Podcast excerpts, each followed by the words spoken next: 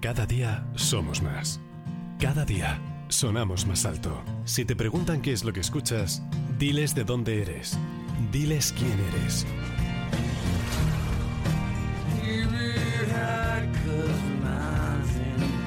Vinilo FM. Somos los rockeros de la costa.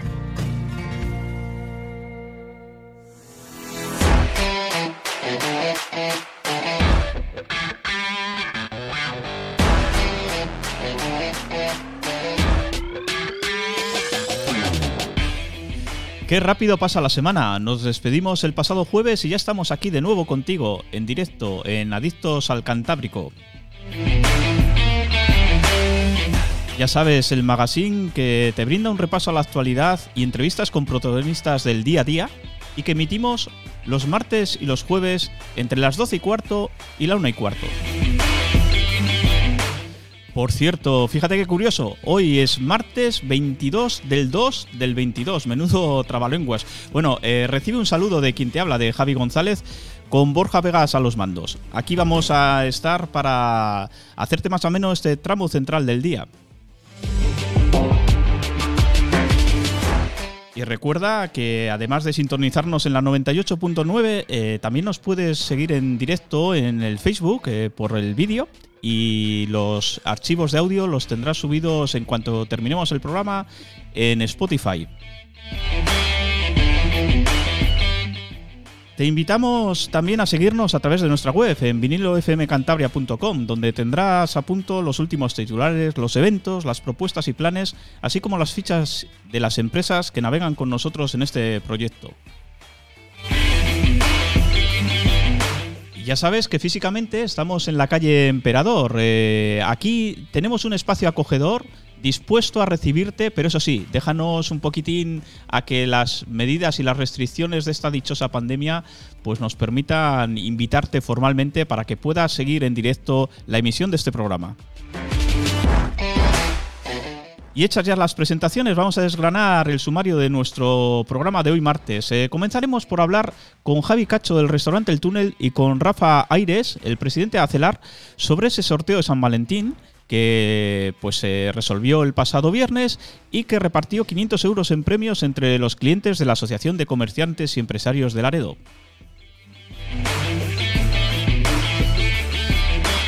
También hablaremos con Ignacio García Cavada, eh, Ignacio el del Groucho, sobre el reciente triunfo que, en compañía de su inseparable eh, Juani, se trajeron de tierras sevillanas en un prestigioso torneo de mus en la capital hispalense. Y en el espacio a fondo tendremos con nosotros por aquí al párroco, a Juan Luis Cerro, que nos va a hablar un poco sobre la actualidad en torno a la iglesia de Santa María, sobre los nuevos inquietudes y proyectos que tienen y sobre todo, bueno, pues también de alguna manera en estos primeros pasos de la emisora casi casi que nos va a dar su bendición para que esto marche pues con buena onda. Y finalizaremos el programa pues con otra amena conversación, en este caso con Pedro Pardo Miguel, Pedro Flechero, presidente de la Asociación de Pescadores Costeros y Artesanales de Cantabria, que a comienzos de este mismo mes de febrero se integró en la Confederación Española de Pesca. Como ves, vamos surtiditos de contenidos en este programa que vamos a arrancar ya a vuelta de titulares.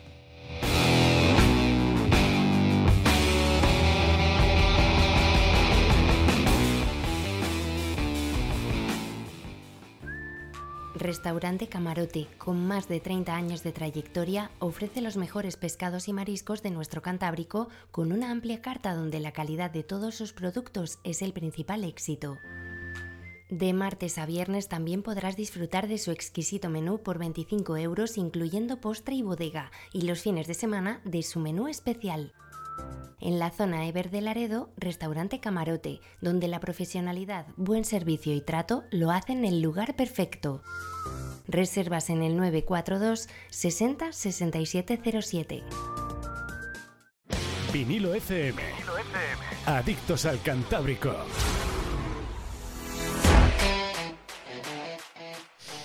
Y como te comentaba, en el bloque de titulares vamos a rescatar dos noticias del fin de semana que nos han puesto la sonrisa. Por un lado, vamos a hablar de esa victoria del Charles, eh, conseguida el pasado sábado en San Lorenzo ante la Multilvera. un triunfo balsámico eh, que permite al equipo pues volver a coger confianza, coger fuerzas para ese tramo final del campeonato que queda y que le permite pues eh, empezar a mirar con, expectativas, con esperanzas de salir de esos puestos de descenso en los que todavía permanece, pero ya muy cerquita, a un solo punto de eludirlos, el descenso directo, y a, nada, a tres puntos escasos de meterse en la zona de, de la tranquilidad, donde estaba, por cierto, el rival al que superó en un partido pues bastante disputado y en el que los de Chiri pues eh, se lograron desquitar de actuaciones pretéritas. En este caso, eh, un gol de Nico Santos en el minuto 75 pues eh, supuso a la postre el triunfo. un triunfo además con el mérito añadido, con el valor añadido de que se produjo con un Charles que se pegó casi la mitad del partido jugando en inferioridad por una, una expulsión de Ricky. Por lo tanto, cobra aire, toma oxígeno el equipo pejino y estamos seguros de que además este triunfo ante la Multilvera va a suponer un punto de inflexión y va a poder mirar con más expectativas, con más ilusión, con más esperanza, pues al tramo final del campeonato. Y aunque estemos a martes, eh, no me quería ir de este repaso informativo pues sin hablar de algo que aconteció cuando ya habíamos cerrado nuestra última emisión el jueves y no es ni más ni menos que ese carnaval escolar del que además estuvimos aquí hablando con la concejal de educación, con Izaskun Sarabia.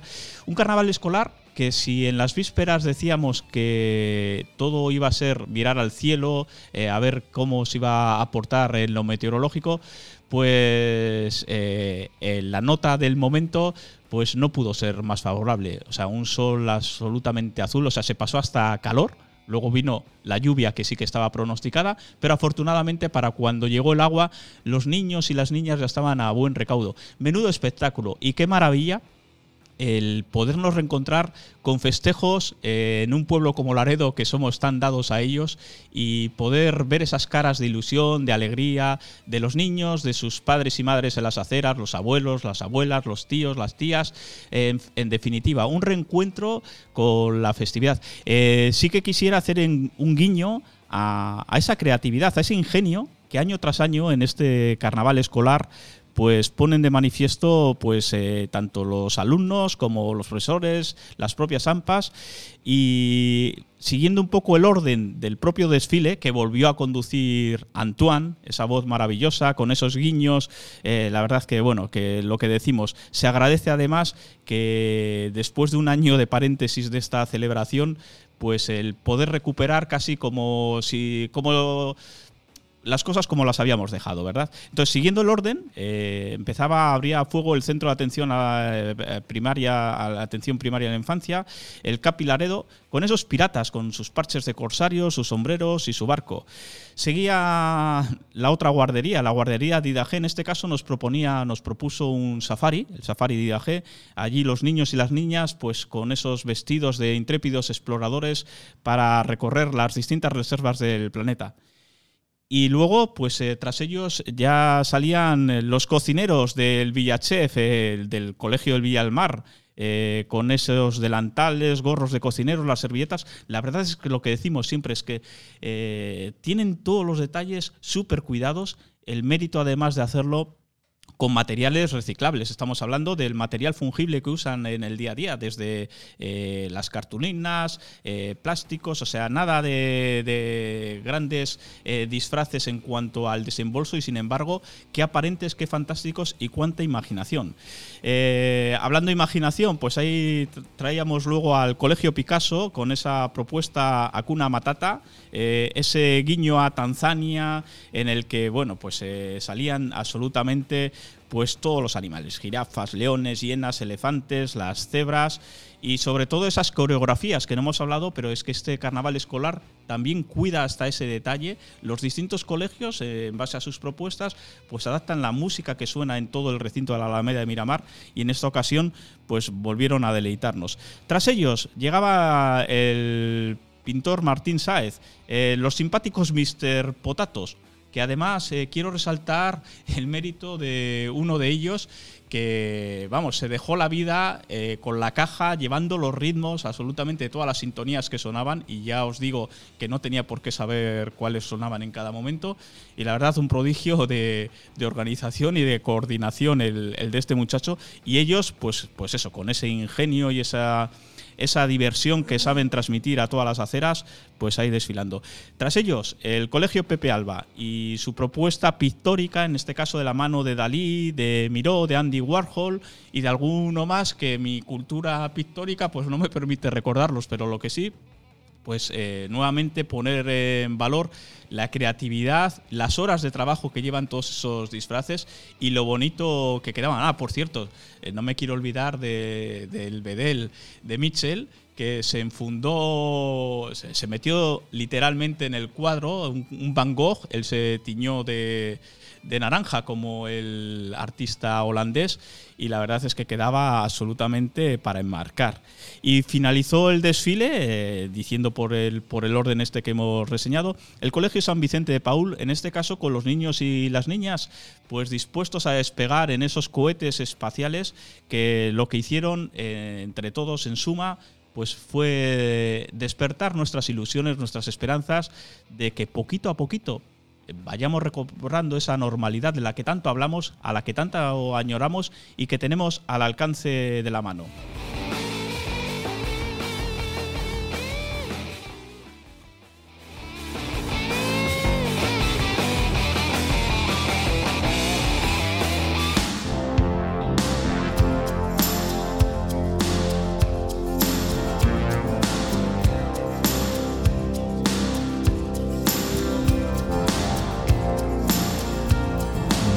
Cuatro décadas al servicio de nuestros clientes y amigos.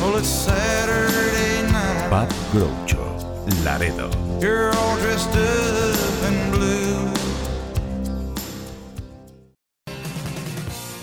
Todos creemos que vemos bien hasta que vemos mejor con los progresivos de última generación que tenemos desde 298 euros la pareja en óptica Anjana.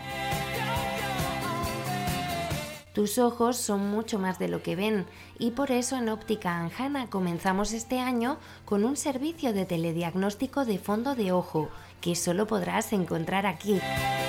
Óptica Anjana, siempre mirando por tus ojos. Óptica certificada para el control de miopía. Pide tu cita en el 622 620 440. ¿Los mejores desayunos? ¿El mejor aperitivo? ¿Un lugar acogedor con encanto y que cumple con todas las medidas sanitarias? Juega sobre seguro. Apuesta por Cafetería Las Vegas. Déjate tentar por la tortilla número uno de la zona. Un buen café, un delicioso pincho, una caña bien tirada, un rico vermú con nuestro toque distinguido y unas raciones de rabas arrebatadoras. Con una soleada terraza y un ambiente acogedor concienciado con la normativa sanitaria y en pleno centro de Laredo. Nuestro desafío es satisfacer al cliente más exigente. No le des más vueltas. Tu punto de encuentro en Laredo es Cafetería Las Vegas.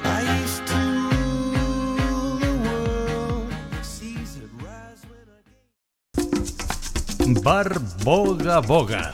A mi aire. Raimundo Revilla 2, Laredo. FM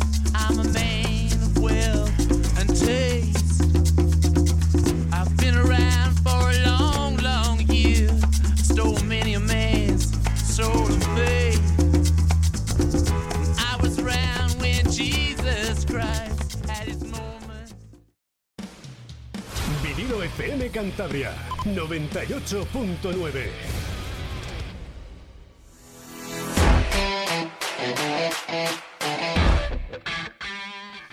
Y ya vamos a meternos de lleno con el programa y lo hacemos hablando con Rafael Aires, el presidente de ACELAR, de la Asociación de Empresarios y Comerciantes de Laredo. Buenos días, Rafael. Muy buenas. Y gracias por acompañarnos en los estudios. Queríamos hablar contigo, bueno, pues que del pasado viernes se resolvió ya ese sorteo de San Valentín, esa promoción. Entonces queríamos eh, tomarle el pulso. Bueno, eh, por cierto, eh, recuerdo a los oyentes, eran tres vales, dos de 100 euros, otro por importe de 300 euros. Dos de esos vales, el de 300 euros y uno de los de 100 euros, se adjudicaron en el bar El Túnel. el otro vale fue en la, ferretería, Atalaya. La pregunta es, a estas alturas, cuando han pasado ya pues 72 horas, ¿ya sabemos algo de los posibles agraciados? ¿Han dado señales de vida? Sí, sí. bueno, ya, ya ha aparecido el ganador de 300 euros.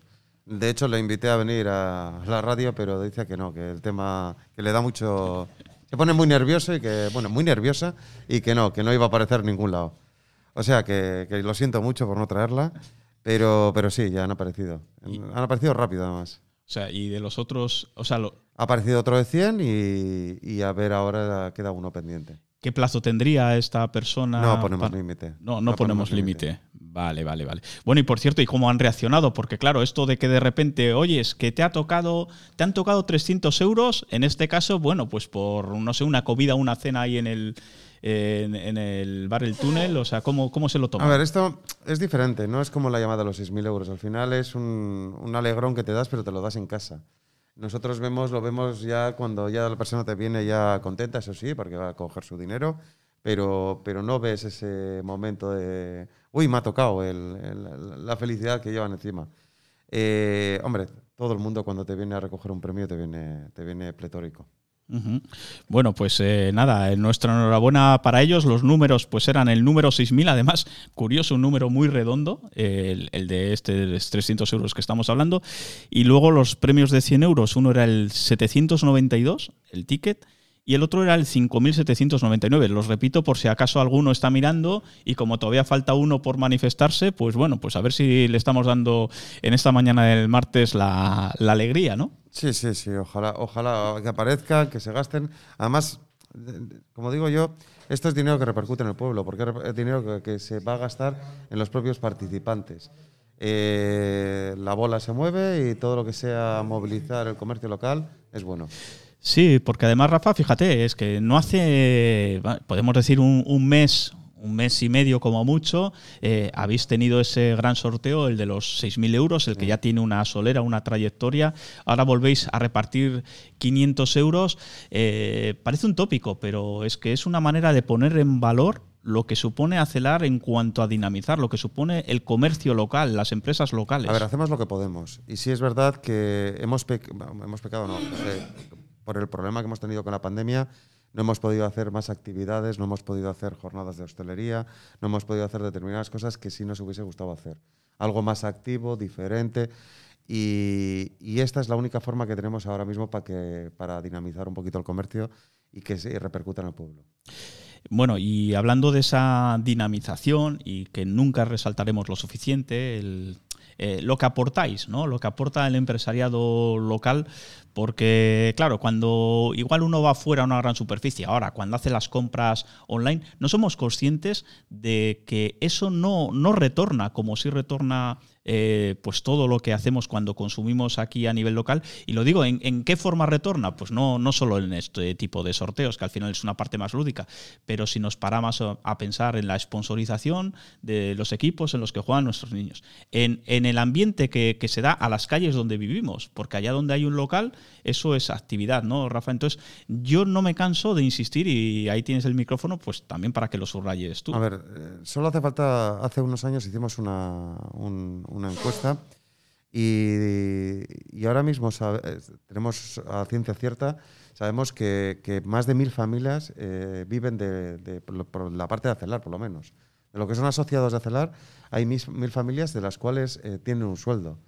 Pues eso en un pueblo es bastante importante, yo creo, en un pueblo de 12.000 personas que fíjate, se dice, se dice pronto, o sea, eh, y lo que dices, y eso en, lo que tenéis contabilizado vosotros con asociados, otras empresas que no lo están, pero sí que están operativas, eso incrementa todavía más. El todo lo que todo lo que eh, sea comercio local genera riqueza en el pueblo, genera trabajo, genera actividades, como estabas diciendo, extraescolares con el tema de de patrocinios. Al final, todo el comercio local va a hacer más rico un pueblo.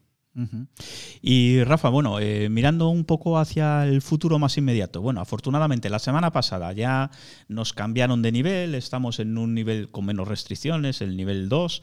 Eh, eso, bueno, pues nos vuelve a, a aflojar un poco la, la soga que tenemos al, al cuello. Eh, poquito a poco vamos caminando hacia esa normalidad. La hostelería nocturna pues que ya vuelve a recuperar también el funcionamiento. Eh, y si no recuerdo mal, recientemente, vamos, tan reciente como ayer creo, habéis tenido una reunión en el ayuntamiento para abordar algún tema relacionado directamente con la pandemia, el tema de las terrazas. Sí, a ver, el ayuntamiento ya en su día nos dio un margen. El bando municipal aca- acabó en, en diciembre y teóricamente las terrazas se tenían que recoger en diciembre. Eh, con unas reuniones que hemos tenido con toda la parte de hostelería y con el ayuntamiento, se decidió que mientras se siguiese en nivel 3 se iba a mantener el tema de terrazas. A ver, hay que especificar. El tema de terrazas, eh, las terrazas que han colocado con, con la pandemia, eh, las, digamos, la ampliación de terraza. El resto de terrazas van a continuar igual. Pues esa ampliación de terrazas eh, nos permitieron, mien- mient- mientras siguiese la fase 3, eh, tenerla y nos prometieron que iban a dar 10 días de margen cuando se fuese la fase 3 para retirarlas. Y nada, ayer tuvimos la, la reunión informativa con la alcaldesa en la cual que nos dijo que, que, bueno, que a partir de desde ayer iba a dar esos 10 días, de tal forma que el miércoles eh, día 2, creo que es, eh, habría ya que tener todo retirado. O sea que ya poco a poco va a recuperar, los distintos negocios van a recuperar la fisonomía habitual en cuanto a ocupación de, de calle se refiere. A ver, los negocios van a, van, a, van a estar ahora mismo como antes de la pandemia. Sí es verdad que nosotros desde la asociación eh, consideramos que esto tendría que estar más tiempo.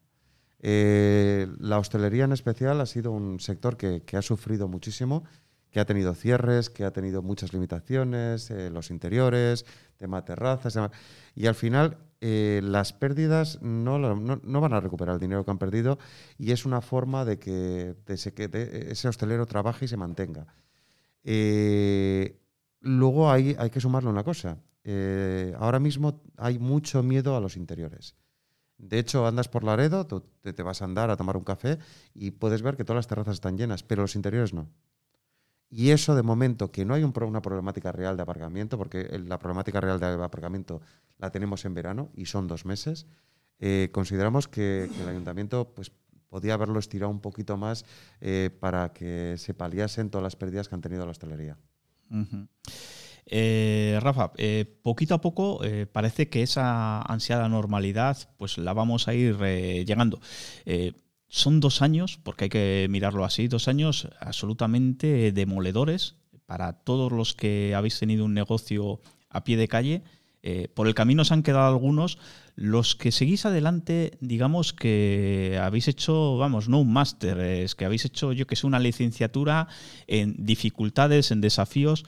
Eso al final, en clave positiva, es una experiencia que os va a curtir a futuro, ¿verdad? A ver, somos autónomos y los autónomos estamos para que para, para pasar todo.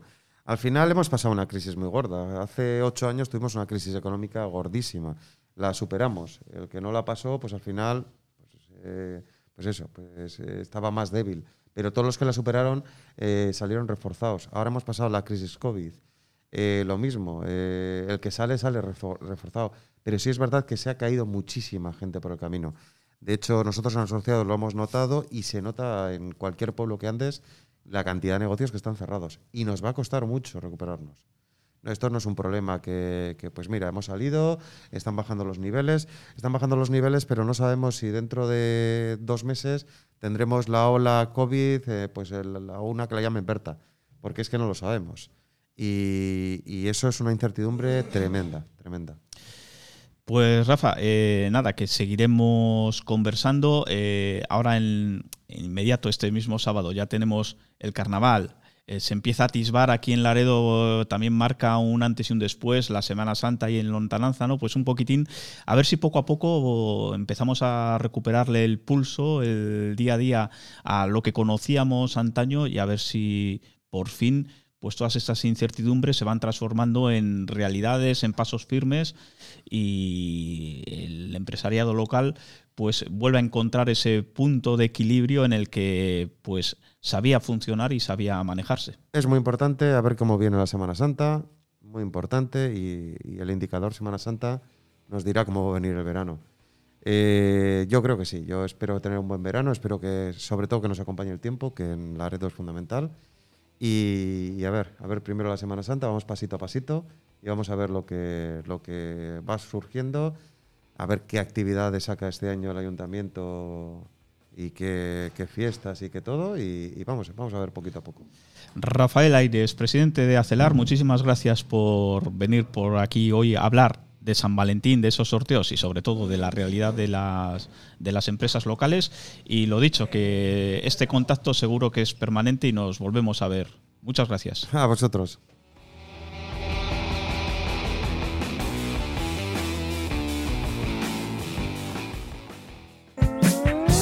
Te pones en marcha con tu coche, te encuentras un cruce y eliges la carretera que te lleva al mejor destino. Porque tú prefieres sacarle partido a cada momento. Beco Automoción, bienvenido. Al estilo, al diseño, al ahorro, porque eres tú quien decides. Beco, servicio oficial Ford, Citroën, Kia y Nissan. Servicio Euro Repar y Eurotaller Multimarca, vehículos de ocasión. Beco, en Barrio La Pesquera de Laredo, la libertad de elegir. Tienes más en la web becoautomoción.com. Soluciones, eficiencia, control de gasto, transparencia, contacto directo y cercano. A Fincas Rodríguez Fuente. Gran capacidad resolutiva ante los problemas. Velamos por el buen funcionamiento de tu comunidad. Si piensas que tu comunidad necesita un cambio, contáctanos a fincasrf.gmail.com 688 84 1043. A Fincas Rodríguez Fuente. Emperador 13. Laredo. Librería Borsan. Y ahora también punto de venta autorizado de la 11. Eurojackpot, Mi Día, Triplex, Super 11, Cuponazo, El Sueldazo y el Rasca de la 11. La 11. La ilusión de todos los días en Librería Borsan. Calle Comandante Villar 13. Laredo.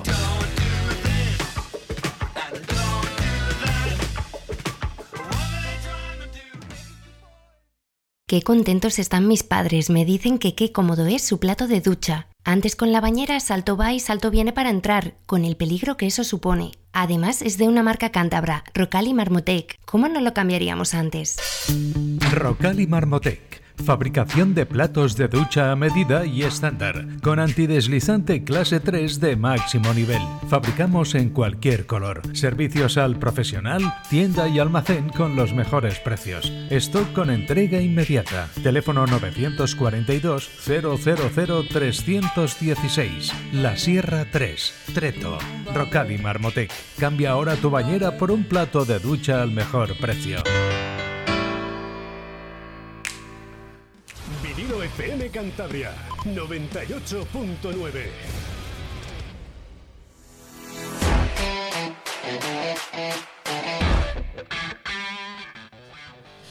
Bueno, pues eh, retomamos eh, el pulso de la mañana y, y hemos cambiado de protagonista. Se nos ha ido Rafa Aires de Acelar y tenemos aquí con nosotros a Ignacio García Cavada del Grucho, que le conocéis todos y viene con motivo de que yo no pongo el número a la victoria que hace, pero bueno, se han traído una victoria en un campeonato de mucho prestigio en Sevilla. Hablo en plural porque le veis a Ignacio, pero claro, su inseparable Juani es la parte imprescindible de, de esta pareja campeona. Eh, ¿Tú llevas el recuento de las victorias, Ignacio? Bueno, tampoco, tampoco son tantas, hombre. Eh, pero bueno, nos gusta, nos gusta echar una partidita. Aprovechamos un poco el tema vacacional pues, para conocer un poco distintos sitios de, la geografía nacional. Y bueno, eh, Juaní, todos conocéis, es inseparable en el negocio, en mi vida. Y, en, y aprovechamos un poco el, pues el tema este vacacional, pues, vamos juntos y, disfrutamos un poco, conocemos ciudades, conocemos sitios, conocemos su gastronomía, su riqueza cultural y, luego por las tardes echamos una partidita de mus que nos gusta y bueno. Y estamos, bueno, con algo de fortuna, llevamos ya muchos años haciendo eso y bueno, con, con resultados eh, bastante, bastante aceptables. Eh, ponnos un poco en contexto. Este torneo de Sevilla, ¿cuántas parejas lo afrontan? Eh, ¿Qué solera tiene? ¿Qué edición era? Si, si lo Bueno, veíais en los carteles. Son campeonatos muy bonitos porque hay un par de personas que se dedican a hacer este tipo de, de eventos. Y claro, yo esto lo conocí hace como unos 15 años, porque un campeonato que hubo en Santander, que ganó mi mujer, ganó Juan y con otro compañero, con un amigo mío, pues nos invitaron, al quedar campeones en el casino, un campeonato como de 100 parejas. Lo ganó ella, entonces nos invitaron a una plaza para jugar el Campeonato de España. Y claro, yo llegué allí y, me gustó tanto que estoy repitiendo prácticamente ca- casi todos los años, pues un par de veces, en sitios que, que lo hacen. Y bueno, pues, pues eh, como digo, es una cosa que, que se dedican a organizar este tema. Este tiempo, pues también con el tema de la pandemia, pues se ha notado un poquito que ha habido alguna pareja menos, porque menos gente ya de una vida un poco más o menos normalizada, gente así un poco más veterana, eh, con edades similares a la mía y tal. Entonces, bueno, pues como digo, se disfruta, se disfruta mucho de, de- de las ciudades. Pues yo ahora mismo te puedo decir que hemos estado en Lanzarote, he estado en Gran Canaria, he estado en Galicia, he estado en Sevilla, he estado en Málaga, por distintas ciudades de, de toda España, que disfrutamos un poco de, todo su entorno, de todo, de, todo. Este de Sevilla es una maravilla, porque claro, hemos estado en Sevilla este, esta semana pasada y hemos estado todos los días a 24 o 25 grados. Claro, eso en febrero, pues es como una animación. Sevilla es una ciudad que yo me he quedado asustado, me quedé asustado hace dos años cuando, cuando la conocí, porque es que tiene una alegría increíble. O sea, llegas de aquí de Laredo, que, es, que Laredo pues para nosotros es un pueblo, ¿qué voy a decir yo de Laredo, de mi pueblo? Pero claro, cuando vienes de, de un ambiente terrible, que, que ahí puede vivir en Sevilla igual, pues, no sé, cerca de un millón de personas, puede ser la, la, tercera, la tercera capital de, de provincia de España, yo creo, con, con Valencia, no sé, si Madrid, Barcelona, Sevilla, Valencia, pero claro, es un ambiente en las calles, es un ambiente, es una alegría, es, el Guadalquivir, el, el- el Triana, tal. Bueno, pues para ir unos días de evento y encima jugar un campeonato de, de mus y ganarlo, pues bueno, pues está todo, queda todo como, como mucho más redondo, ¿no? Se dice entre los jugadores de MUS, bueno, todos tienen a gala casi casi ser todos los campeones del mundo, ¿no? Es súper divertido porque pocas personas conoces que jueguen al MUS que no se tengan como buenos jugadores, pero claro, eh, al final, como se dice, el valor se demuestra en combate, ¿no? Y vosotros sí que tenéis a gala, pues que, oyes, algún entorchado os acompaña. Sí, bueno, la verdad que, que estamos consiguiendo muy buenos resultados porque hemos ganado creo que tres veces ya en este tipo de campeonatos. Hemos jugado otras tres finales, hemos estado en puestos altos casi siempre. Y claro, es difícil porque una partida de cartas es una partida de, de cuatro juegos. Y a cuatro juegos, pues bueno, pues eh, si no te viene mucho la carta. Lo que pasa es que el mus que se juega por ahí en el- en el- de Madrid para, para abajo es un mus distinto. El mus que jugamos, por ejemplo, aquí en Cantabria, en Vizcaya, pues es mucho más serio, mucho más eh, sobrio, no, no vale mentir. El otro es mm, quizás un poco más divertido. Se, se puede parar una persona que esté bien compenetrada, como se puede hablar, se puede mentir, se puede decir exact- exactamente todo. Una partida eh, solo a cuatro juegos, pues puede durar hora y media. O sea, que es que es mucho parloteo y a mí eso, pues bueno, no se me da mal. Entonces, bueno, es, mezclar un poco el juego, es mezclar un poco la carta, es intentar llevar al contrario a tu, a tu terreno y bueno, y- y luego si no hay carta no puedes hacer nada. Pero bueno, nosotros creo que somos una pareja bastante dura, estamos muy bien compenetrados, lógicamente. Y bueno, pues luego tienes que tener acierto, tienes que tener jugar un poquito. Nosotros hemos hecho muchos campeonatos, entonces nosotros aquí ya antes de salir por ahí, pues, pues yo, todos sabéis, en el, en el, en el PAF, pues he organizado muchos campeonatos. eh, creo que han sido unos 27 campeonatos de un nivel, de un nivel creo que, creo que muy aceptable, con parejas de, de Cantabria y de Vizcaya. Claro, niveles de 50, 60 parejas, pues son campeonatos fuertes a tres perdidas que duraban mes y medio. Entonces, la noche es, mm, como hablabas antes con, con el Presi, la noche es una, una, una parte de, entretenimiento en, en momentos determinados, sobre todo en los duros inviernos de, nuestra zona, en la que aprovechamos un poco pues, para echar alguna partida con amigos y, y todo eso pues te va potenciando un poco, vas adquiriendo un poco conocimientos y al final, pues bueno, pues estas partidas que jugamos por ahí fuera, pues, pues, pues la verdad dan un poquito más de, realce, son campeonatos pues que, por ejemplo, el campeonato de Galicia que hemos jugado este año en, en octubre, pues estuvo, fue como muy llamativo que estuviera Vicente del Bosque y Teo Grande dando los premios, estuvieron ahí con nosotros y tal. Quedó como muy, como muy bonito, parece que era mucho más de lo que es, tampoco es tanta locura, ¿no? Pero bueno, esos, esos personajes pues hacen que, el evento parezca que es mucho, mucho mejor, ¿no?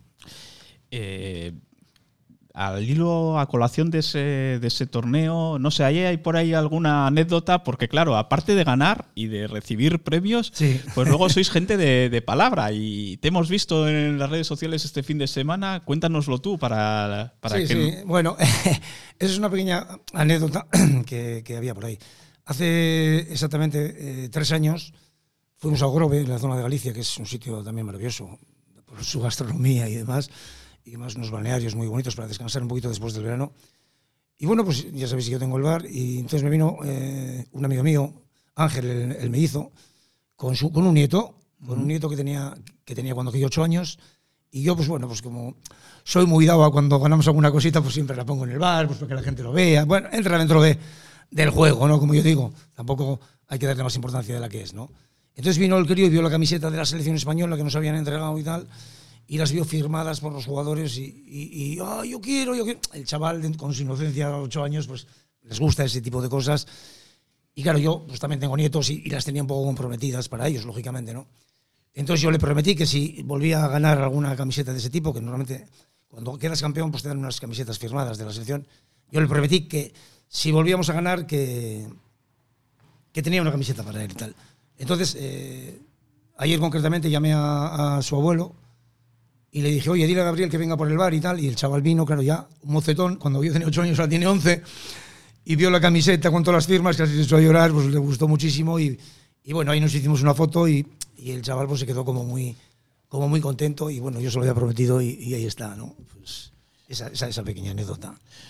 Eh, se te ve contento además con la anécdota, pero yo simplemente como consejo, eh, cuidado con lo que prometes, Ya, claro, porque sí. todo lo que sea vincularlo a Sí. victorias y en la racha que lleváis tú y Bueno. Juani, cuidadito. eh. Bueno, no es fácil, hay que tener, hay que tener fortuna. Concretamente este campeonato de Sevilla íbamos perdiendo 3-1 en la final, esa 4 y, y bueno, hay que plantarse mucho en la mesa. En la partida final llevaban treinta y tantas piedras, nosotros 16.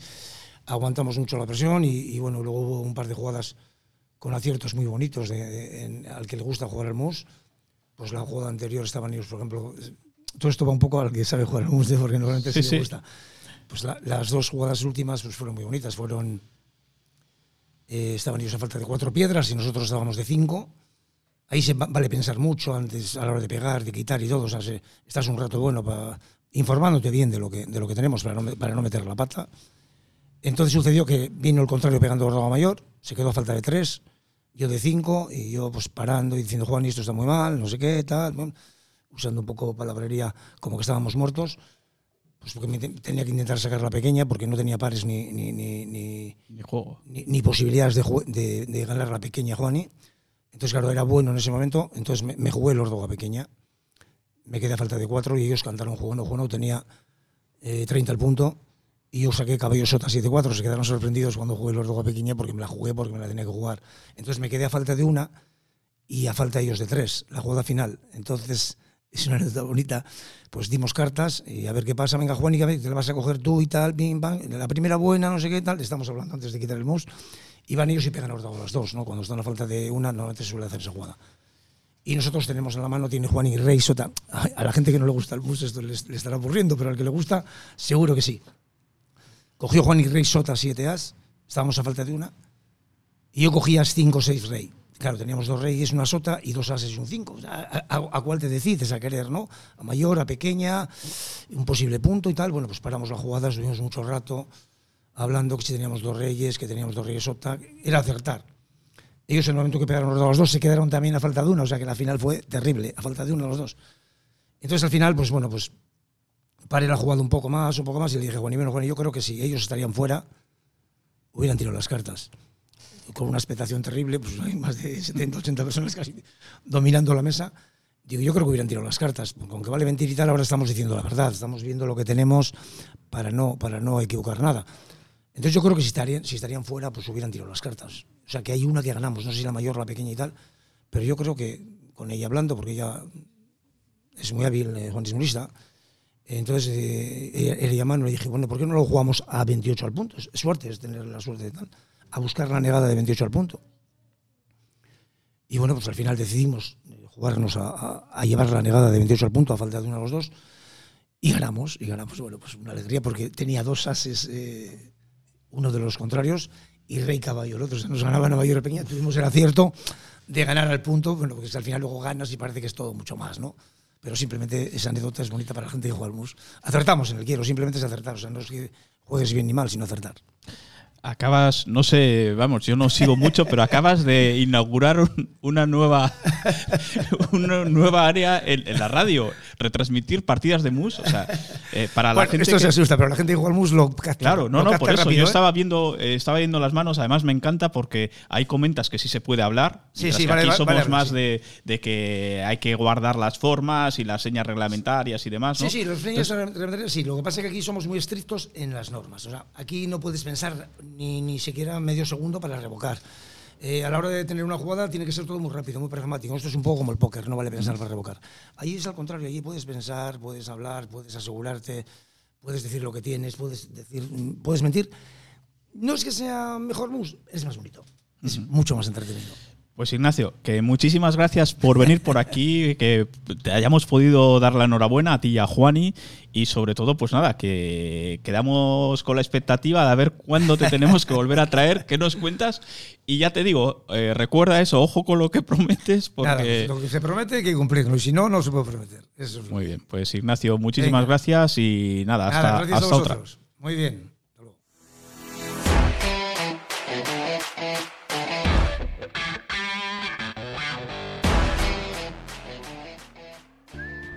Restaurante Camarote, con más de 30 años de trayectoria, ofrece los mejores pescados y mariscos de nuestro Cantábrico con una amplia carta donde la calidad de todos sus productos es el principal éxito. De martes a viernes también podrás disfrutar de su exquisito menú por 25 euros incluyendo postre y bodega y los fines de semana de su menú especial. En la zona Ever de Laredo, restaurante Camarote, donde la profesionalidad, buen servicio y trato lo hacen el lugar perfecto. Reservas en el 942 60 6707. Librería Borsan. Todo en papelería, prensa y revistas. Punto Celeritas. Cartuchos print para todos los modelos de impresora. Y por supuesto, si estás buscando los últimos lanzamientos en libros, este es el lugar adecuado. Librería Borsan. Comandante Villar 13, Laredo. Tu librería de confianza. Te pones en marcha con tu coche, te encuentras un cruce y eliges la carretera que te lleva al mejor destino porque tú prefieres sacarle partido a cada momento. Beco Automoción, bienvenido. Al estilo, al diseño, al ahorro, porque eres tú quien decides. Beco, servicio oficial Ford, Citroën, Kia y Nissan. Servicio Euro Repar y Eurotaller Multimarca, vehículos de ocasión. Beco, en Barrio La Pesquera de Laredo, la libertad de elegir. Tienes más en la web becoautomoción.com.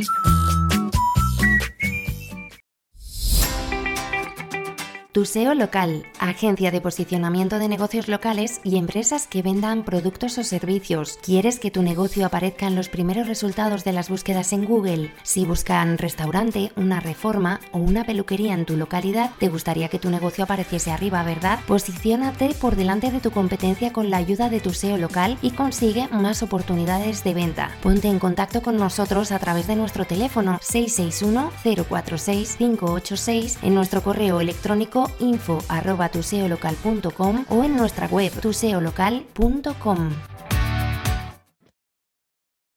Vinilo FM. Adictos al Cantábrico.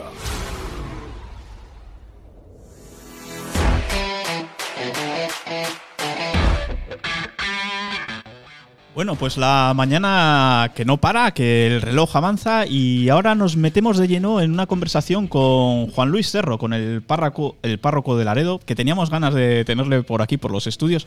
Muchísimas gracias por venir, Juan Luis, buenos días. Muy buenos días, Javi, ¿qué tal? Pues nada, ya ves, aquí arrancando, bueno, decíamos entre bromas y no bromas, eh, cómo vamos a estar saliendo al aire y estas instalaciones que casi casi no han recibido la, la bendición, ¿no? Entonces decíamos, pues nada, esto se arregla muy fácil, llamada a Juan Luis y da usted su visto bueno. Y ya está, perfecto, sí, me ha encantado el estudio que tenéis, esto es una maravilla, se ve que, que Laredo avanza, esto es bueno. Eh, Juan Luis, por cierto, yo estoy especialmente contento, digo, porque aquí eh, casi cerramos un ciclo y ahora me explico, ¿no? O sea, está Borja a los mandos de todo este, de todo este tema de, de la radio. Y Borja jugó un papel, pues, importante cuando hace dos años casi, cuando se ponen las restricciones de la pandemia. Y claro, eh, uno de los servicios que en la cotidianidad quizás no se valoran tanto, ¿no? El poder asistir a los oficios religiosos. De repente las restricciones eran tan estrictas que no nos permitían casi ni salir de casa como para ir a misa y demás.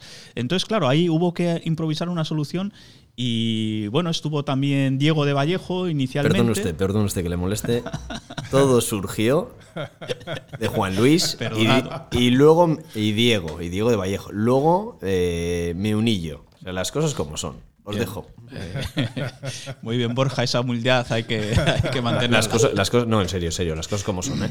Bueno, pero lo que sí es cierto es que, y yo ya estaba destacando a Diego de Vallejo, pero que bueno, se le consiguió dar encima una difusión casi ultra ultra Laredo, ¿no? O sea, más allá de, Laredo, gracias bueno, a la intervención. Entonces decía que qué bonito, ¿no? Cerramos ahí un círculo y sobre todo, ya más allá de la anécdota, Juan Luis, ahora a ver quién le pone el cascabel al gato y quién quita las retransmisiones. Bueno, eso es complicado. La verdad es que el inicio fue. Eso fue de estas cosas que en situaciones difíciles como esta pandemia, pues surgieron cosas e imaginación, ¿no? Para, para hacer eh, cosas necesarias, ¿no? Sobre todo para tanta gente. Y es verdad que, que, bueno, que nos apuntamos a eso. Yo no tenía ni idea de, de. Sigo teniendo poca idea de cómo va eso, porque yo no lo hago. Pero bueno, Borja y Diego, la verdad es que, que, echaron una mano y lo hicimos bastante bien y yo estoy encantado de la vida. Y es verdad, y ahora yo he intentado quitarlo en algún momento, pero es que la gente te llama y te dice que no lo quites, que su padre quiere verlo, que no sé quién, que el otro de Estados Unidos, el otro de no sé dónde. Y claro, a ver, es que y son dos cosas. Yo le he dejado ahí, bueno, pues mira, a quien le llegue y a quien le sirva, estupendo. Y ya está. Y eso fue, nació así y ahora lo mantenemos ahí ya con medios un poco, poco mejores que los que tuvimos en aquel momento, pero bueno, en aquel momento fue eh, la imaginación al poder, ¿no? Y, y, la verdad es que estuvo muy bien, yo estoy encantado de aquella época y de aquel inicio, y ahí lo mantenemos, sí, claro. Y eso además no condiciona, eh, no, no le da uno más presión, porque eh, vemos los sermones con los niños en la misa mayor, eso eh, te los metes en el bolsillo igual, no estás pensando en me estarán viendo desde no sé dónde, ¿no? O sea. No, al principio sí. Al comienzo de esto, pues sí estabas pensando, estabas pendiente. Yo, a ver, yo soy un poco teatrero en, en mi vida y aunque parezca que no, que me ven así por la calle me ves un poco serio, pero me gusta a veces decir más tonterías de las debidas. Y, y, y, y, el que va a las misas que yo celebro y tal se dan cuenta que habitualmente pues hay cosas que digo y, y no sé, porque me parece que se trata también de mantener la atención en aquello que estamos celebrando, ¿no? Y es una forma de hacerlo. Y al principio sí tenía algún problema, digo, bueno, no voy a decir esto, me voy a quedar en Pero llega un momento en que ya no te das cuenta que está ahí eh, y haces la, la, las cosas normales, ¿no? Y las misas normales. De momento nadie me ha dicho que, oye, es que esto que hiciste es una herejía. Alguna quizá haya hecho, pero nadie me lo ha contado todavía, o sea que la cosa no tiene mayor recorrido y sí, sí, es porque se trata también no, no de hacer un montaje para que la gente lo vea, se trata de que la gente vea aquello que hacemos en la iglesia y aquello que celebramos en, en la misa. Y entonces, pues mira, eso es con sus aciertos, con sus fallos, con un día mejor, otro día peor y, y es lo que hay, sí, sí, sí. sí. No, no, esa espontaneidad además que hace que por lo menos los pequeños, los de catequesis, sí. los, los, tienes ahí en el bolsillo. Ayer, ve, o sea, el, el domingo veíamos cómo eh, salían varios, porque sí. a, a, colación del Evangelio, ¿no? Les ibas preguntando, cada uno iba dando, eh, pues sal aquí. Y además conversando, ¿a ti qué te molestaría que te quitasen y tal? Y después la consola, ¿no? O sea, entonces es, es, es, bonito porque, porque se ve que están ahí metidos en el de lleno y, y que el mensaje entonces, pues que, que, es activo, no es una, claro. una cosa que, que, quede de lejos. Sí, sí. A ver, yo, como es la misa familiar, la misa que van los niños y la gente mayor, Em, yo siempre pienso que, que aquello que los niños entienden, lo entendemos todos. Aquello que la gente mayor entiende, no siempre lo entendemos todos. Por lo tanto, la misa va adaptada en cierta medida a los más pequeños y a ellos, ¿no? que son los que tienen que ir entrando en ese, en ese, en ese mundo y en esa, en esa celebración. Y cuentas con otra ventaja, y son muy espontáneos. Es decir, lo que se les ocurre lo cuentan, les da igual que venga a cuento, que no venga a cuento, que digan una cosa de su casa de eso que no deben contar, o que sí deben contar, o que yo qué sé. Entonces, esta, estas situaciones son muy interesantes. Y yo creo que a todos los mayores, a mí me ayudan mucho los niños, me ayudan a estar al día, me ayudan a pensar cómo lo puedo, cómo puedo hacer eh, eh, una homilía en la que todos nos sintamos y entendamos el mensaje del Evangelio, que a lo mejor no sea excesivamente técnico para que no resulte aburrido. Y, en fin, todo eso yo creo que nos ayuda en la celebración y nos pone al día, porque los niños están muy al día. Yo he aprendido muchas cosas. Yo recuerdo un día, por, es una anécdota que me gustó mucho, después eh, entré en internet y vi quién era. ¿no? Un día que dije, no sé, hacéis más caso al a los youtubers que a... ¿Qué tal? A ver, ¿a quién escucháis vosotros? Y dijo uno, y dijo uno yo escucho al Chocas. Y digo, Chocas, digo, con ese nombre no puede ser normal, pero bueno, oye, después entré en internet, lo pongo papá, y veo que es un tipo que tiene no sé cuántos millones de seguidores, de no sé qué, de no sé cuánto. O sea, vas aprendiendo, incluso vas entrando en ese mundillo. Yo no lo sigo, ¿no? pero veo que ellos sí, entonces te, te, obligan a estar un poco al día y eso es bueno. Y yo creo que los, y dicho aquí, desde aquí, eso es una otra historia a, colación de esto. Los padres debieran estar más al día de lo que ven sus hijos, de lo que hacen sus hijos. En vez de decirles esto sí, esto no, aquello sí, aquello no, no, no. Mira a ver qué es lo que ve y participa de ello. Y ya está. Porque hay cosas que están en, este mundo y no podemos prohibirlas, ni podemos quitarlas. Pues vamos a ver si podemos participar de ese mundo del que ellos están en él, ¿no? Yo me parece muy interesante la misa de, los niños. Y bueno, como dice el refrán, eh, bueno, ayer además es que era un día que pues con el Evangelio, que era. Eh, lo hemos aplicado mucho en nuestro día a día. No sabemos hasta qué punto. Lo de poner la otra mejilla, ¿no? Lo de amar al que te odia. O sea, una, serie de cosas que luego en, la vida real pues también lo llevamos a la práctica, sea desde una fe, desde una no fe. Pero yo decía, eh, a Dios rogando y con el mazo dando. Claro. Y, lo digo por, por venir a la actualidad. Eh, Juan Luis, el 2021 habéis puesto el listón muy alto. O sea, tenemos ahí eh, la recuperación, la restauración integral del tejado de Santa María. Eh, luego tenemos en el aspecto más cultural, pues esa ratificación, esa acreditación de la autenticidad de las cadenas de Sevilla, por las conocemos así, ¿no?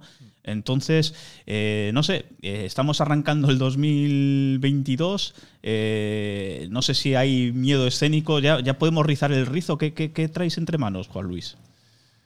Pues bueno, rizar el rizo no, es seguir adelante, esto es caminar. ¿no? Eh, nos queda, yo creo que queda todavía un aspecto de esa, esa autenticidad de las cadenas de soya que fue algo muy interesante y muy, a mí me resultó muy bonito. ¿no? Y yo creo que para Laredo es un acontecimiento, o sea, me parece que es, que es algo muy bueno. ¿no? Eh, y nos queda que baje un poco la pandemia y se pueda presentar y hacer eso en Laredo, que es donde se tiene que hacer. Yo eso no me, no me he olvidado, pero las circunstancias de la pandemia te llevan a que seas de otra manera. Nos queda, nos queda indudablemente eh, a ver si de una vez por todas ya, porque está en ello, está adjudicado, pero falta que haya dinero para ello. El plan director de este edificio es que no quiero entrar en, no voy a entrar en ese mundo, pero sí tengo que decir que yo veo cuando tú lees la prensa y el plan director de no sé dónde se aprueba y tú dices, pues si este acaba de empezar antes de ayer. El plan y el plan director de Laredo no llega de, la iglesia Santa María. Y entonces a mí, pues a veces me fastidia un poco que tengamos tan poco peso, tan poco peso cultural y tan poco peso como ciudad. Y debiéramos tener mucho más. Y, espero, no, no entro por ahí, pero bueno, también quiero hacerlo presente. y, queda el plan director. Eh, queda cambiar la instalación, la iluminación de Santa María es fundamental y no es un capricho de cambiar o no cambiar bombillas, sino yo creo que, la iluminación en, el retablo de Belén es fundamental en el altar, en, tantas cosas que tenemos, en las mismas cadenas, en, en, las imágenes, en cuadros que hay. Todo eso hay que cambiarlo y hay que actualizarlo. Y claro, eso es el presupuesto está hecho, el proyecto está hecho y yo sigo esperando y luchando para que eso salga, si es posible, este año. Si no es posible este año, si no es posible este año, veremos a ver cómo lo hacemos. Por lo haré el siguiente. Yo, mm, cuando pongo una cosa ahí, sigo, ¿no? Como, como decía un amigo mío, con el dedo en la línea, ¿no? Para no despistarte. Pues yo sigo ahí y, seguiremos. Y yo, el plan director y, y después hay muchas cosas en la iglesia que hay que seguir haciendo, pero la iglesia de Santa María tiene joyas. Me gustaría en algún momento que esas, esas joyas se pudieran ver y me gustaría en la parte de atrás, la sacristía grande de Santa María, hacer un salón multiusos en la que fuera parte de la exposición, que se pudiera hacer un, museo temporal, eh, que se pudiera hacer una sala de, pequeños conciertos o, o teatro que no se puede hacer en la iglesia para pequeños grupos o, una, murales con, que, te ayuden a la interpretación del, del, retablo de Belén, que es la joya de la corona y que todavía está por, por, por explotar mucho más. Mm, en fin, yo por proyectos me sumo a muchos y hay muchas cosas que hacer en Santa María. Y, yo quiero exhibir las joyas de Santa María, que hay cosas que son fantásticas, no joyas físicas, sino culturales. Además de eso, tiene una cruz procesional que es una, es una maravilla, una pequeña cruz procesional. Hay algún cuadro de la, platería mexicana que, que, ha estado expuesto en la Casa de México en Madrid y que es una maravilla. Hay, no sé, cosas que yo creo que la gente de Laredo debería conocer y no conoce y es una pena. Pues Juan Luis, yo te agradezco muchísimo eh, que nos estés contando esto, sobre todo porque transmites además una intención ¿no? de no ceñirse uno solo a los cultos, sino realmente de, empaparse bien de la realidad de donde uno está, en este caso en Laredo, y a las pruebas me remito, lo que habíamos dicho antes.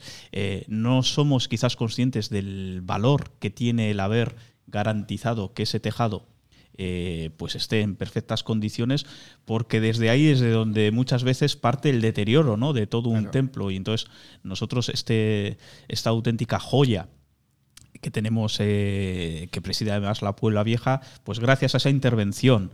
Luego, pues esta puesta en valor de las cadenas, que, que, me alegro de que digas que quieres hacer un acto a nivel local, porque es verdad que el acto se hizo, pero se hizo en Sevilla, nos falta, digamos, el partido de vuelta, ¿no? Para que nos podamos recrear un poco todos. Aunque bueno, algo, algo se hizo de aquella manera cuando se inauguró, o sea, se, recepcionaron las obras del tejado, ¿no? Pero falta quizás ese acto más, más popular. Y luego estas eh, iniciativas que comentas aquí, pues de, la parte de atrás del, del, claustro y demás, pues, pues la verdad es que es... Eh, pues muy, muy interesante y muy bonito, ¿no? De que eh, es una iglesia que está viva.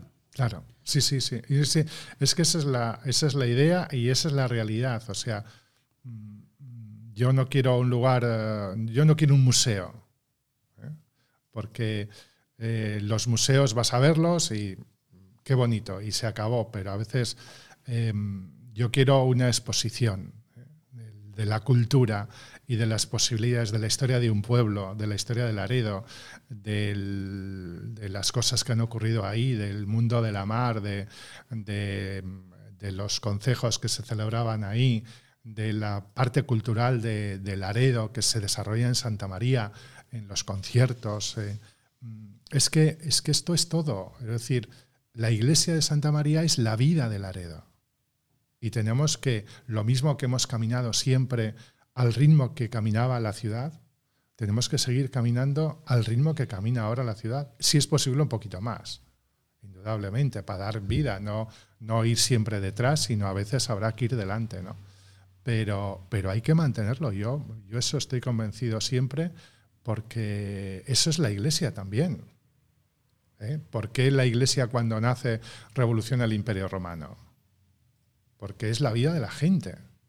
Y entonces cuando la vida de la gente, cuando la gente vive su fe y su historia con más acierto o más desacierto, ¿eh? no, nadie es perfecto en este mundo, pues, pues eh, todo a tu alrededor se revoluciona y, y, adquiere fuerza y adquiere vida y adquiere historia. Es decir, tú cuando te casas, a tu alrededor organizas una vida.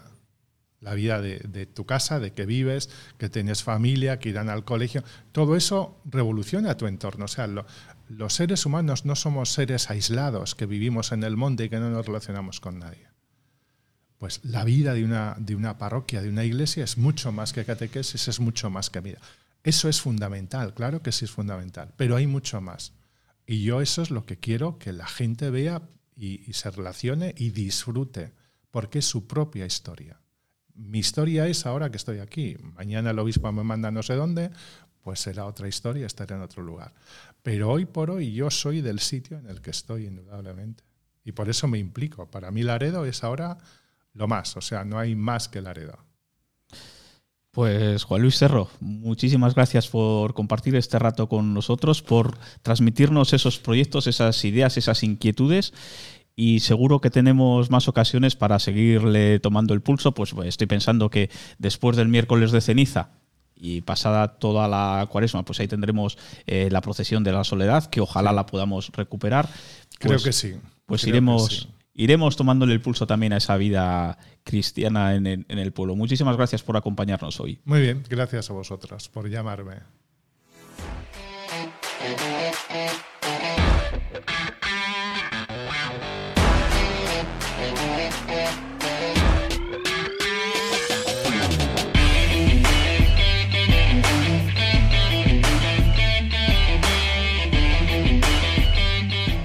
¿Los mejores desayunos? ¿El mejor aperitivo? ¿Un lugar acogedor con encanto y que cumple con todas las medidas sanitarias? Juega sobre seguro. Apuesta por Cafetería Las Vegas. Déjate tentar por la tortilla número uno de la zona. Un buen café, un delicioso pincho, una caña bien tirada, un rico vermú con nuestro toque distinguido y unas raciones de rabas arrebatadoras. Con una soleada terraza y un ambiente acogedor concienciado con la normativa sanitaria y en pleno centro de Laredo. Nuestro desafío es satisfacer al cliente más exigente. No le des más vueltas. Tu punto de encuentro en Laredo es Cafetería Las Vegas.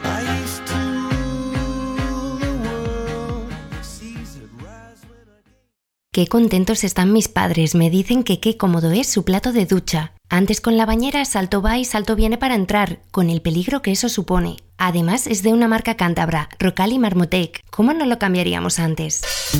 Rocal Marmotec. Fabricación de platos de ducha a medida y estándar, con antideslizante clase 3 de máximo nivel. Fabricamos en cualquier color. Servicios al profesional, tienda y almacén con los mejores precios. Stock con entrega inmediata. Teléfono 942 000 316. La Sierra 3, Treto. Rocal y Marmotec. Cambia ahora tu bañera por un plato de ducha al mejor precio.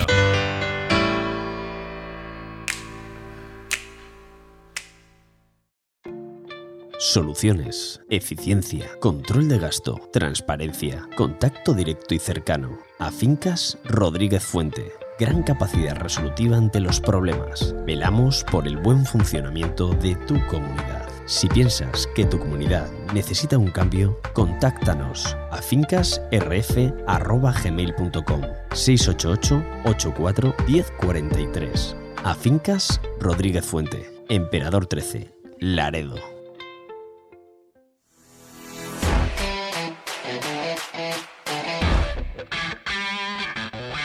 Bueno, y vamos a abordar la recta final del programa con otro invitado que ya tenemos por aquí. Además, nos viene casi duplicado. Bueno, tenemos a Pedro Pardo Miguel, eh, Pedro Flechero, como le conocemos, presidente de la Asociación de Pescadores Costeros y Artesanales de Cantabria.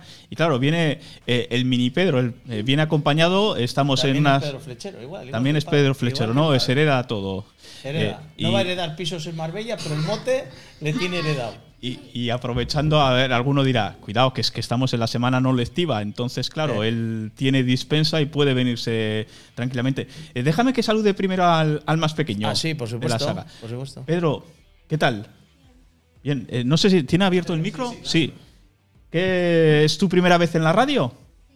Pues la mía casi también. ¿Y qué, qué te parece esto de la radio? A ver, Acércate, acércate. acércate, acércate al micrófono. Acércate aquí.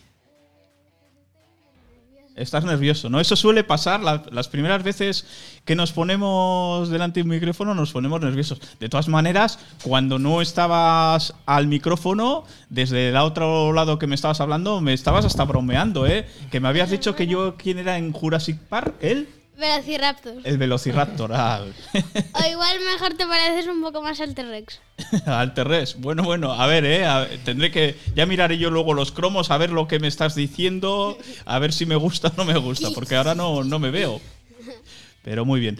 Pues nada, vamos a hablar hoy con, con papá, con, con Pedro Flechero, el, el flechero mayor, eh, porque en este caso, pues eh, viene en calidad de presidente de esa asociación de pescadores costeros y artesanales de Cantabria, eh, APECAC, que habéis sido noticia, Pedro, porque en este mismo mes pues os habéis integrado un poco en la en una confederación en Cepesca, ¿no? En Cepesca, en Cepesca. En, en nivel nacional. Entonces, bueno, cuéntanos primero, a ver, eh, vosotros, APECAC, eh, ¿a cuántos eh, pescadores englobáis y qué es lo que os caracteriza? Pescadores sobre 150.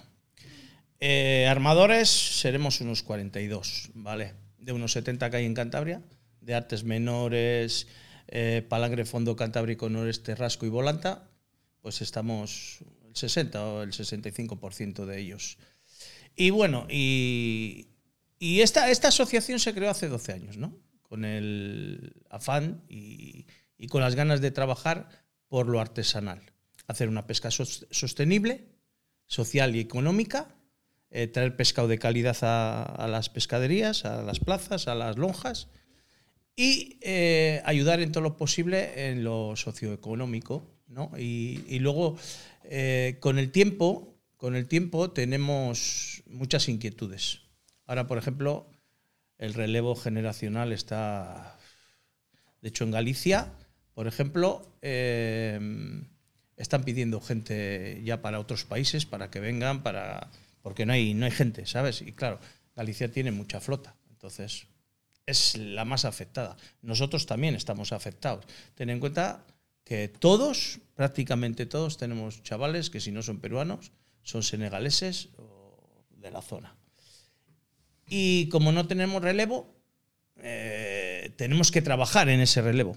Eh, tenemos que vender que esto es chulo, que esto es un oficio bueno, que es un oficio que te da sin sabores, pero tiene, tiene muchas cosas buenas, muy buenas. Y tenemos que vender eso. Que, que- que venga la gente para la mar si quiere, que es un oficio muy digno, que es un oficio fuerte, muy fuerte, claro. Es un oficio fuerte. Eh, ¿Quién, quién duda de eso, no? Nadie, ¿a que no? Y entonces lo que tenemos que vender aquí es que nuestra asociación es una asociación sin ánimo de lucro y que va a trabajar única y exclusivamente por la pesca artesanal. No nos interesa más que la pesca artesanal.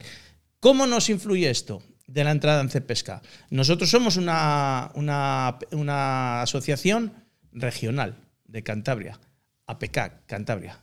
Eh, sí que nos han llamado de otras regiones para integrarse. Y, y entonces eh, eh, les hemos dicho que pues no puede ser de momento. De hecho, el otro día he tenido tres llamadas, una de San Senso, otra de Portonovo y otra de Aldán, en Pontevedra. Eh, Oye, Pedro, que te hemos visto y tal, igual. eh, ¿Qué pasa? ¿No podríamos...? Pues mira, ahora mismo no. Pero os invito a que hagáis una en Pontevedra. Y hablo mucho con los vascos, con los de Arminza, los de Lequeitio, los de Bermeo. Eh, que hay que hacer una en el País Vasco, que tenemos que ir de la mano, que cuantos más... eh, la unión, ¿qué hace la unión? La fuerza. Estamos bastante unidos porque yo hablo mucho con, con todas las regiones eh, del norte. Del norte.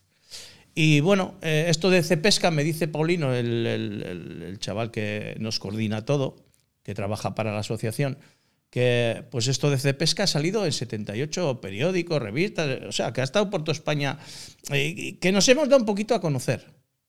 Y es importante. Y entonces, ahora, ¿qué pasa con Cepesca?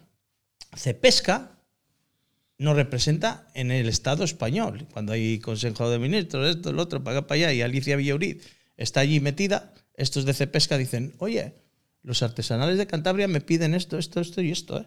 y estos otros me piden esto otro, ¿me entiendes? Y ahora, ahora, hoy en día, se está dirimiendo una batallita, digamos, por las cuotas, que es muy importante. Y tener, tener voz y voto es importantísimo. Y nosotros queremos ser parte de esto. No queremos que nos arrinconen, como hemos estado muchos años arrinconados. No vamos a permitir que nos arrinconen, no lo vamos a permitir. Entonces, ¿qué hacemos desde la PECAC? Luchar, trabajar, eh, el relevo generacional, las titulaciones. Ahora mismo hay muy pocas titulaciones y, luego hay un problema, eh, por ejemplo, eh, hay cosas un poquito injustas, ¿no? a, a, ciertos sectores se les da, según la, según la, el tiempo que lleves pescando, digamos tu, tu, tu, tiempo de vida en la mar, ¿no? Los años que tú llevas. Eh, entonces, según eso, te dan ciertas facilidades para pasar de unas categorías de titulaciones a otras. Entonces, eh, los más pequeños también queremos que sea la experiencia, digamos, tu experiencia a bordo de un barco, los años que tú has trabajado a bordo de un barco, que compute. ¿Me entiendes? Entonces, estamos luchando en eso. Y eso es lo que estamos sacando para adelante. Y luego, pues, por ejemplo, ahora he leído hace poco que los verdes en Europa eh, han hecho una propuesta en el Parlamento Europeo que se dediquen más eh, recursos a la pesca artesanal. O sea, hablan del 30% de los recursos para la pesca artesanal y esto y lo otro. ¿Qué nos pasa a nosotros en, relación a, otras... Eh, otras pesquerías, ¿no? Por ejemplo, el cerco, el arrastre, etcétera, etcétera. ¿Qué nos pasa un poco? ¿En qué estamos eh, en desigualdad? Ellos tienen eh, muchas cuotas ya fijas. El atún, el verdel, el chicharro, etcétera, etcétera. Entonces, ¿qué pasa aquí? Que al tener esas cuotas fijas, ellos tienen el futuro bastante amarrado. Nosotros no tenemos cuotas fijas. Hoy nos dan 30.000, mañana 40.000, luego 20.000 de una especie y, 9.000 de otra y tal y cual. Entonces, ¿qué pasa? Que si tú tienes muchas cosas agarradas, puedes invertir. ¿Por qué? Porque tienes seguridad. Nosotros no tenemos esa seguridad que tienen otros y queremos seguridad. Queremos, eh, yo tengo esto y puedo invertir hasta aquí. Si no me dan esto, eso es. ¿Entiendes, no? Entonces, ese es un poco nuestro trabajo. Hacernos respetar, hacernos valer. Eh, hay una asociación también, IFA, que nos representa en el Parlamento Europeo. ¿Sabes? Eh, a través de Cepesca tenemos más cosas, ¿no? O sea, la entrada en Cepesca nos ha dado globalización, más o menos, digamos. Que ahora, eh, en muchos sitios de España no sabían que la PECAC hace 12 años está en marcha y ahora lo saben en muchos sitios. Y hay una cosa muy importante, que nosotros tenemos un problema, llamamos a Cepesca, Cepesca nos atiende, Cepesca llama a quien tiene que llamar y también la atienden. Si yo llamo y digo, oye, mira que soy Pedro Flechero de la PK, vale, ya te llamaré para darte cita. Si levanta el, el de Cepesca, le, cogen al segundo, ¿me entiendes? Estas cosas son eh, las que queremos que se sepan y queremos que, estén en valor. Y luego, eh, sin despreciar ni desprestigiar al resto de los artes y al resto de los peces. Nosotros, como artesanos de la pesca, creemos que nuestro pescado, el valor de nuestro pescado, la calidad, eh, el nivel nutricional de nuestro pescado fresco del día es el más valioso del mercado.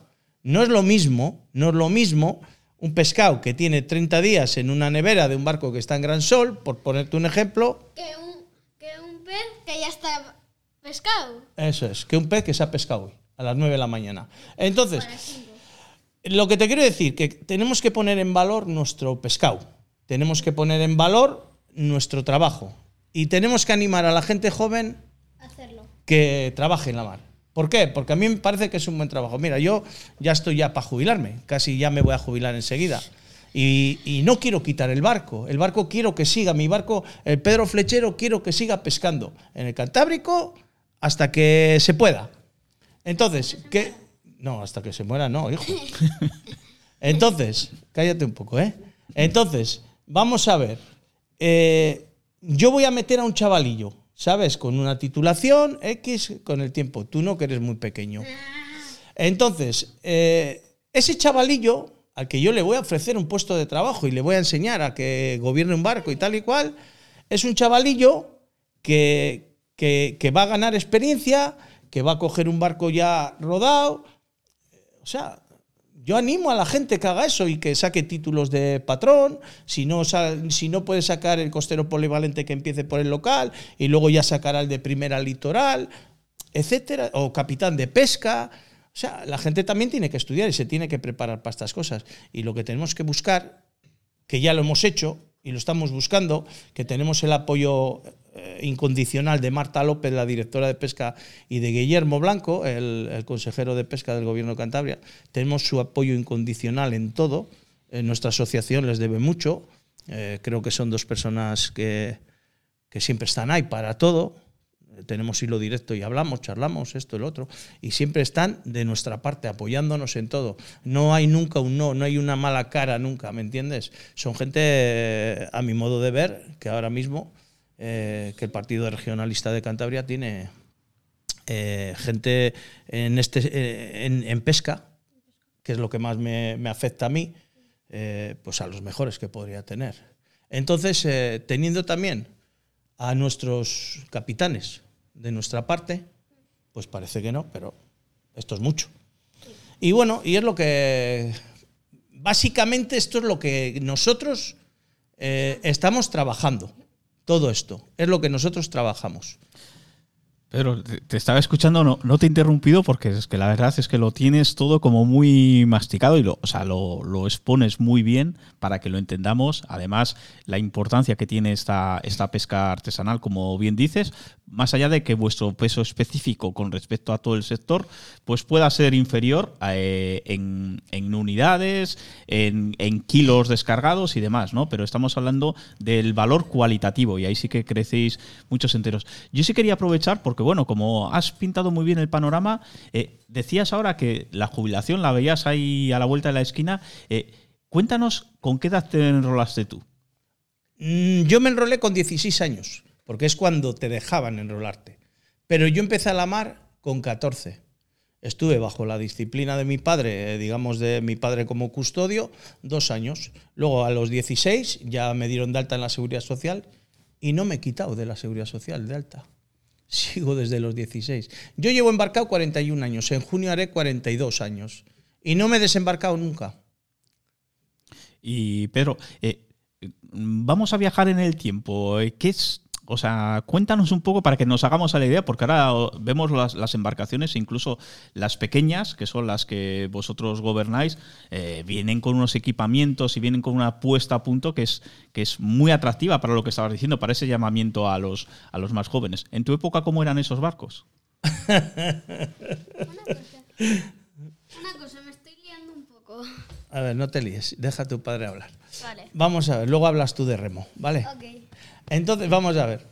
Hemos pasado de 0 a 100 en 40 años, de 0 a 100, pero brutal los últimos años. La electrónica, ahora todo es...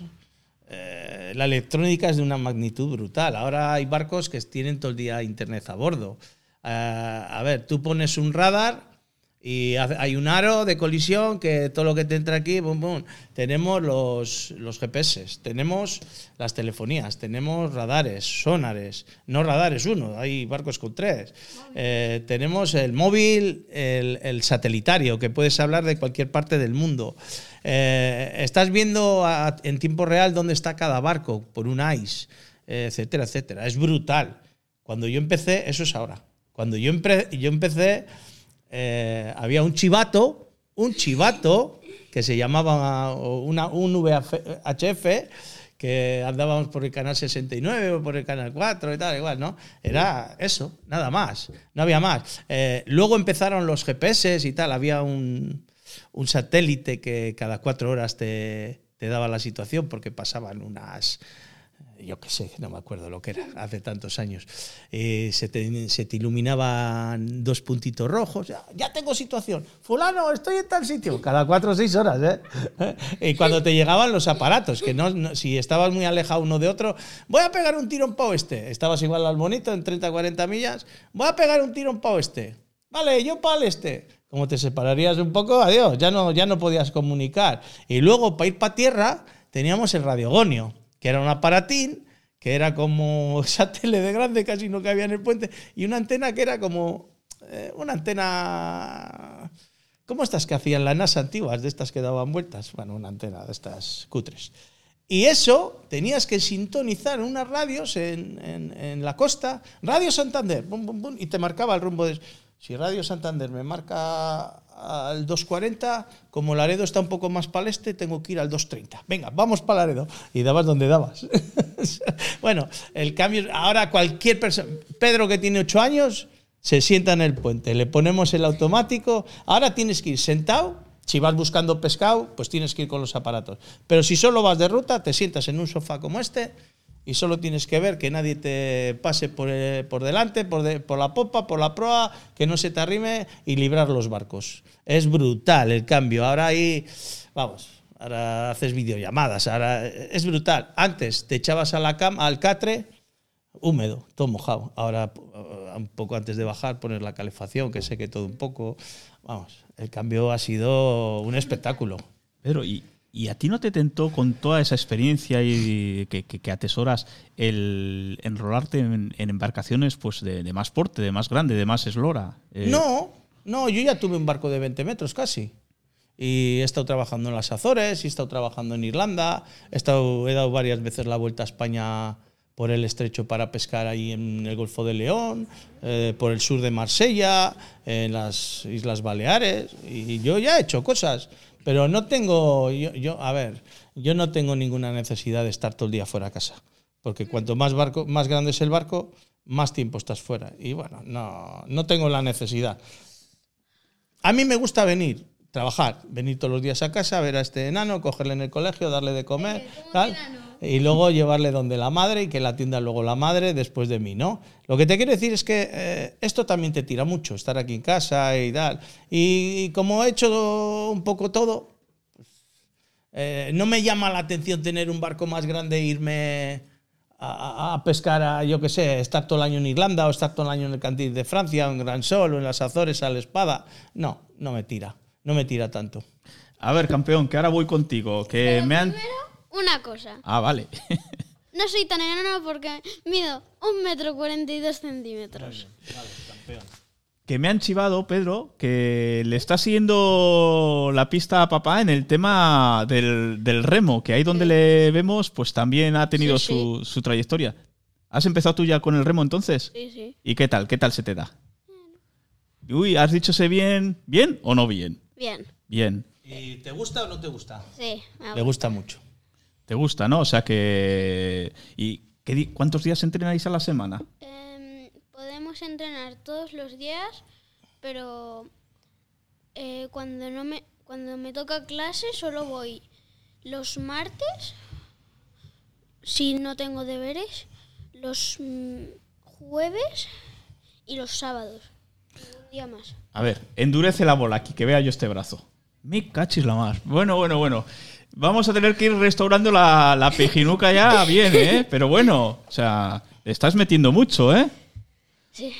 Pues, pues Está nada. encantado y nos tiene a todos encantados. Nos tiene en casa, vamos, que no, no podemos con ello. Es. Para mí ha sido una ilusión. Lo ha decidido él, ¿eh? Yo, claro, ¿qué más quiero yo, no? Que sea remero y que defienda la pejinuca como su padre y su bisabuelo. Y, a ver, estoy encantado, la verdad. La verdad es que me gusta que reme, estoy allí con él también, cojo yo también el otro remorgómetro, me pongo con él, vacilamos, luego la hace un poco bici y ahora vienen buenos, buenos tiempos, vienen buenos tiempos y va a salir, va a salir al agua, que le va a enganchar, le va a gustar más. De, de todas formas es muy chiquillo, que tiene ocho años, recién cumplidos Sí, además. sí, tiene toda la Eh, tiene pa- y lo que tiene que hacer es aprender. Te ha ganado en un kilómetro, lo he Sí, hecho señor. antes. Sí, señor. El otro día hicimos un kilómetro Sí. y me vapuleó. Madre mía. Cuando llegó al kilómetro, me yo, yo iba por 960 metros. Me hizo, hicimos un kilómetro y me ganó. De ergómetro. Sí, de remorgómetro. Pues genial, pues Pedro Pardo Miguel, Pedro Flechero el Grande y, y Pedro Pardo el, el Pequeñajo, el Flechero Futuro. No me llames pequeñejo. Bueno, sí. No señales. el, el grandullón. ¿eh? Muchísimas gracias por acompañarnos, por venir. ¿Qué os ha parecido? ¿Qué te ha parecido el estudio? Bien. Está nerviosillo, ¿eh? Que Sí, le noto bueno. yo nervioso. y no, pero para, se, le- no para. Se le ve muy suelto dentro sí, de poco. pero está nervioso, está nervioso. Muy bien, pues Eh, nunca había venido a la radio y bueno. Eso es verdad. Cuando, cuando gane regatas, que venga y os lo cuente. Ya. perfecto. ¿Te comprometes? Ok. Vale, pues nada, pues lo dicho, que muchísimas gracias por acompañarnos y además con vosotros despedimos el programa de hoy martes, ¿vale? Y nos vemos eh, la semana que viene. Pero si hoy es lunes. ¿vale? Es así, él, él es así. él es así. explícalo, Javi, explícalo. una, hora, una hora y 24 minutos de programa. Y ahí, ahí vení- A mí- ahí- ahí ha llegado Pedro para. Para desenmascararos. Cuéntalo, cuéntalo. A mí serio, mientras sí. me dan chuches y pueda venir otra vez, me vale. Venga. No, lo contamos muy Este sencillo. A ver, este mañana. hoy, hoy es, es sencillo, sencillo. Eh, hoy realmente es lunes, eh, pero estáis escuchándolo un martes. Pues porque aquí el señorito tiene, tiene ocupaciones que no puede eludir. Entonces, ahora mismo Pedro nos acaba. Esto no estaba preparado, pero así es. Pero bueno, eh, lunes, sea lunes, sea martes, lo que sí es cierto es que la siguiente cita es así en riguroso directo, va a ser este próximo jueves a las 12 y cuarto, aquí os esperamos y hasta entonces, cuidaros.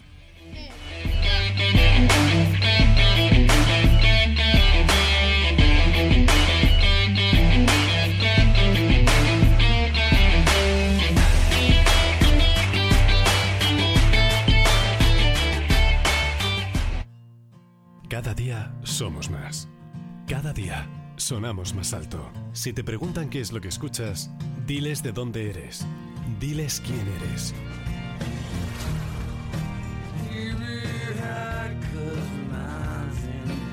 Vinilo FM. Somos los rockeros de la costa. Vinilo FM Cantabria 98.9.